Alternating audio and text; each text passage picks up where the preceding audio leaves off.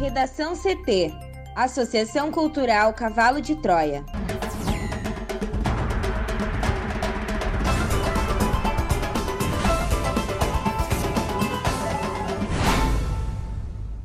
Agora, no Redação CT.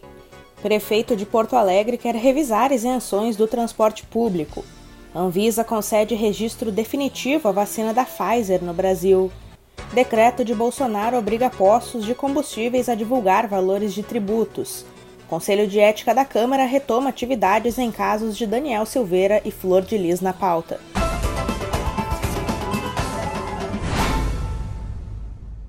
Eu sou a jornalista Amanda Hammermiller, este é o Redação CT, da Associação Cultural Cavalo de Troia. Tempo nublado em Porto Alegre, a temperatura é de 28 graus. Boa tarde. Hoje será mais um dia de tempo instável no Rio Grande do Sul. Mesmo dia começando com tempo firme e presença de sol, a partir da tarde há risco de temporais isolados em todas as áreas, com pancadas fortes de chuva e possibilidade de ventania. As temperaturas continuam elevadas. Na capital, a máxima é de 32 graus. A previsão do tempo completa daqui a pouco. Prefeito de Porto Alegre quer revisar isenções do transporte público. Mais detalhes com a repórter Juliana Preto. O prefeito Sebastião Melo voltou a defender nesta segunda-feira a revisão da isenção das passagens como uma das alternativas para baratear o custo e garantir mais usuários para o sistema de transporte coletivo de Porto Alegre. Ontem, ao participar de reunião na Câmara de Vereadores, Melo também afirmou que a Prefeitura segue discutindo com a Associação dos Transportadores de Passageiros de Porto Alegre a melhor solução para resolver o problema da redução de usuários por conta da pandemia. Melo ressaltou que algumas soluções para o transporte público coletivo podem ser amargas, como a diminuição de cobradores e revisão das isenções com base no rendimento das famílias. Na avaliação do prefeito, não é justo que as isenções levem em consideração apenas critérios como idade e condição de estudante. Sobre as discussões na Justiça que tratam de ajuda ao setor, Amanda, Melo reforçou que ainda não houve um acordo com os concessionários. O prefeito também criticou o atual modelo do transporte público e declarou que não colocará dinheiro público em um sistema falido. Conforme Melo, para colocar o dinheiro público no sistema, as empresas terão de aceitar repactuar o contrato. Ele ressaltou ainda que algumas opções que devem ser discutidas são a integração das lotações ao sistema de ônibus, bem como a possibilidade do usuário usar o cartão Trino modal, a utilização de veículos menores em linhas e horários com menor demanda e a redução da passagem em horários de pouco movimento para incentivar a utilização do ônibus. Governo do Rio Grande do Sul mantém cogestão e restringe atividades das 20 horas às 5 da manhã. 11 regiões têm bandeira preta. Thaís Shoa. O governo do Rio Grande do Sul anunciou na tarde desta segunda-feira que irá manter o sistema de cogestão. Com isso, os municípios poderão adotar medidas equivalentes à bandeira anterior a qual foram classificados pelo sistema estadual. No caso, as 11 regiões que estão em bandeira preta podem adotar protocolos de bandeira vermelha e as 10 em bandeira vermelha de laranja, caso tenham apresentado um plano regional aprovado pelo governo estadual. A decisão foi tomada após uma reunião do governador Eduardo Leite com um comitê de crise formado por representantes de diversos setores econômicos do estado e das associações municipais. Segundo ele, foi quase unânime o pedido por manutenção do sistema que dá autonomia de decisão às prefeituras. Ao mesmo tempo, o governador ampliou a restrição das atividades para o período entre 20 horas e 5 da manhã. A medida vale a partir desta terça-feira até a próxima segunda. Nesta segunda, o Rio Grande do Sul chegou a 11.800 mortes por Covid-19 e há mais de 606 mil casos confirmados. Além disso, o sistema de saúde do Rio Grande do Sul apresentou nesta segunda 86% de ocupação dos leitos de UTI nos 299 hospitais do estado. É o maior índice, segundo a Secretaria Estadual de Saúde, desde o começo da pandemia. Em relação à educação, o governo autorizou o retorno das aulas presenciais no ensino infantil e nos primeiros e segundos anos do ensino fundamental em cidades com bandeira preta. De acordo com o governador, o motivo foi por serem anos de alfabetização ou que tiveram aprendizado prejudicado no ano passado. Uma nova reunião deve ocorrer na quinta para avaliar as ações nos primeiros dias e revisar as medidas adotadas. No mesmo dia, acontece o jogo da última rodada do Brasileirão, entre Inter e Corinthians, que pode determinar o título do Colorado. De acordo com o governador, a partida está confirmada, assim como a final da Copa do Brasil, entre Grêmio e Palmeiras no domingo, mas aglomerações em bares e no entorno dos estádios estão proibidas. Para o Redação CT, Thaís Uchoa. A Agência Nacional de Vigilância Sanitária concedeu nesta terça-feira o registro definitivo da vacina da Pfizer contra a Covid-19. O pedido havia sido feito pela farmacêutica em 6 de fevereiro. O imunizante foi desenvolvido em parceria com a empresa alemã BioNTech. Atualmente, o Brasil conta apenas com imunizantes produzidos pelo Instituto Butantan, a Coronavac, e pela Fiocruz, da Oxford AstraZeneca. Mas as duas têm somente autorização para uso emergencial no país, o que permite a utilização para grupos prioritários. As negociações ainda estão em andamento para aquisição da vacina da Pfizer pelo Ministério da Saúde. O registro concedido pela Anvisa à Pfizer é a liberação para que o imunizante possa ser comercializado, distribuído e aplicado na população de acordo com as orientações descritas na bula do fabricante. Ou seja, o registro definitivo é a avaliação completa a partir de dados mais detalhados dos estudos de qualidade, eficácia e segurança das doses. Também são observados o plano de redução de riscos e as medidas de monitoramento. Segundo a agência, segurança, qualidade e eficácia foram aferidas e atestadas pela equipe técnica de servidores do órgão. Entre as autoridades de referência pela Organização Pan-Americana de Saúde, a Anvisa é a primeira a conceder o registro de uma vacina Covid-19, com sete locais de fabricação certificados. A vacina, já autorizada para uso em outros países, apresentou eficácia global de 95% em toda a população dos estudos clínicos. Para pessoas com mais de 65 anos, a eficácia chegou a 94%.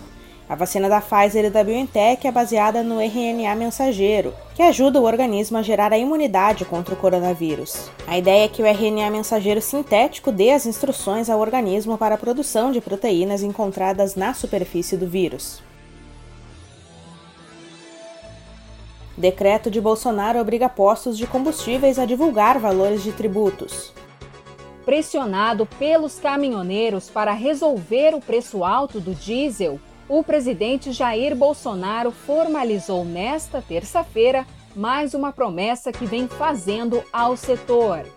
Por decreto, o presidente determinou aos postos de combustíveis que detalhem ao consumidor os valores estimados dos tributos que compõem o preço final dos combustíveis automotivos. A obrigação passa a valer em 30 dias, conforme o ato que está publicado no Diário Oficial da União. Bolsonaro propaga que o peso maior dos tributos sobre os combustíveis não é de sua responsabilidade, mas sim dos governadores. No último sábado, o presidente disse que a formação de preço dos combustíveis no país é uma caixa preta. Crítico à política de reajustes da Petrobras, Bolsonaro também disse que a gasolina e o diesel poderiam ser 15% mais baratos se os órgãos de fiscalização estivessem funcionando. O decreto de Bolsonaro diz que os consumidores têm o direito de receber informações corretas, claras precisas, ostensivas e legíveis sobre os preços dos combustíveis automotivos no território nacional. Pela norma, os postos revendedores ficam obrigados a informar os valores estimados de tributos das mercadorias e dos serviços oferecidos por meio de um painel afixado em local visível do estabelecimento, que deverá conter o valor médio regional, o preço de referência para ICMS, o valor do ICMS, o valor de PIS, PASEP e COFINS e o valor da CID combustíveis. Além disso, os postos também devem divulgar os preços reais e os promocionais dos combustíveis. Conforme cita o texto, na hipótese de concessão de descontos nos preços de forma vinculada ao uso de aplicativos de fidelização pelos postos revendedores, deverão ser informados ao consumidor o preço real, de forma destacada, o preço promocional vinculado ao uso do aplicativo de fidelização e o valor do desconto. Na última quinta-feira, a Petrobras anunciou o aumento de 15,2% no diesel e de 10,2% na gasolina. Foi o quarto reajuste do ano, o que fez com que Bolsonaro indicasse um novo nome para o comando da estatal, no lugar de Roberto Castelo Branco, a quem o presidente criticou até por estar em regime de home office durante a pandemia de Covid-19. Para Bolsonaro, Castelo Branco tinha compromisso zero com o país. E para substituí-lo, foi indicado o general Joaquim Silva e Luna, que ainda precisa ser aprovado pelo Conselho de Administração da estatal. O diesel e a gasolina, manda já acumulam alta de 27,5% e 34,8% em 2021. Para o Redação CT, Juliana Preto. O Conselho de Ética da Câmara dos Deputados retoma as atividades nesta terça-feira às 14h30, com dois processos que podem levar à cassação dos mandatos do deputado Daniel Silveira, do PSL do Rio de Janeiro, e da deputada Flor de Lis, do PSD do Rio de Janeiro. As sessões funcionarão de forma híbrida, ou seja, por meio de reuniões e votações virtuais e presenciais. O colegiado iniciará as atividades com a análise da representação da mesa diretora da Câmara sobre quebra de decoro parlamentar por parte de Daniel Silveira. O parlamentar está preso desde a última terça-feira após divulgar um vídeo com discurso de ódio e ataques aos ministros do Supremo Tribunal Federal. O presidente do conselho, deputado Juscelino Filho, do Democratas do Maranhão, avaliou como bastante delicada a situação do colega. Em entrevista à Rádio CBN, Juscelino disse que não é possível confundir a imunidade parlamentar, o exercício do mandato e as prerrogativas com alguns abusos e excessos que caracterizam quebra de decoro.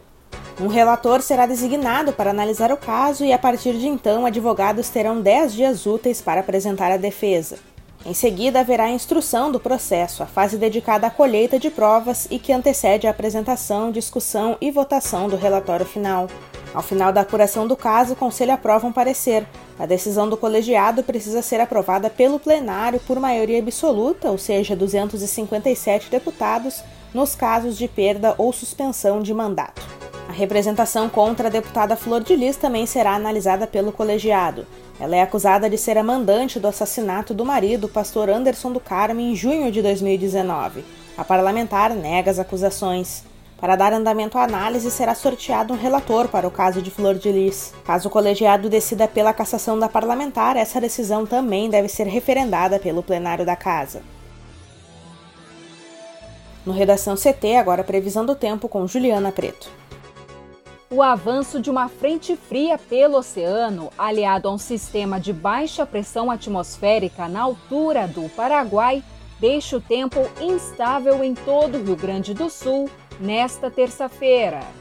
O dia começou hoje com tempo firme e presença de sol, mas, de acordo com a SOMAR Meteorologia, ao longo desta tarde, há risco de temporais isolados em todas as áreas com pancadas fortes de chuva e possibilidade de ventania. Ainda segundo a SOMAR, os maiores acumulados devem ser registrados nos municípios de Pinhal Grande e Nova Palma, ambos na região central do RS. Apesar da instabilidade, as temperaturas continuam elevadas no território gaúcho. A máxima do dia no estado, de 36 graus, deve ser apontada em Roca Sales, no Vale do Taquari, Porto Xavier, no Noroeste, e Pareci Novo, no Vale do Caí. Em Porto Alegre, a máxima pode chegar em 32 graus, com sol entre nuvens e condição para temporais isolados. Já na quarta-feira, a frente fria avança para o sudeste do país, diminuindo as possibilidades de chuva no Rio Grande do Sul. Obrigada, Juliana. Essas e outras notícias você encontra no nosso portal redacão.cavalodetroia.org.br. Redação CT. Apresentação Amanda Hammermiller. Colaboração Juliana Preto e Thaís Uchoa. Uma produção da Associação Cultural Cavalo de Troia com apoio da Fundação Lauro Campos e Marielle Franco. Próxima edição amanhã. Boa tarde.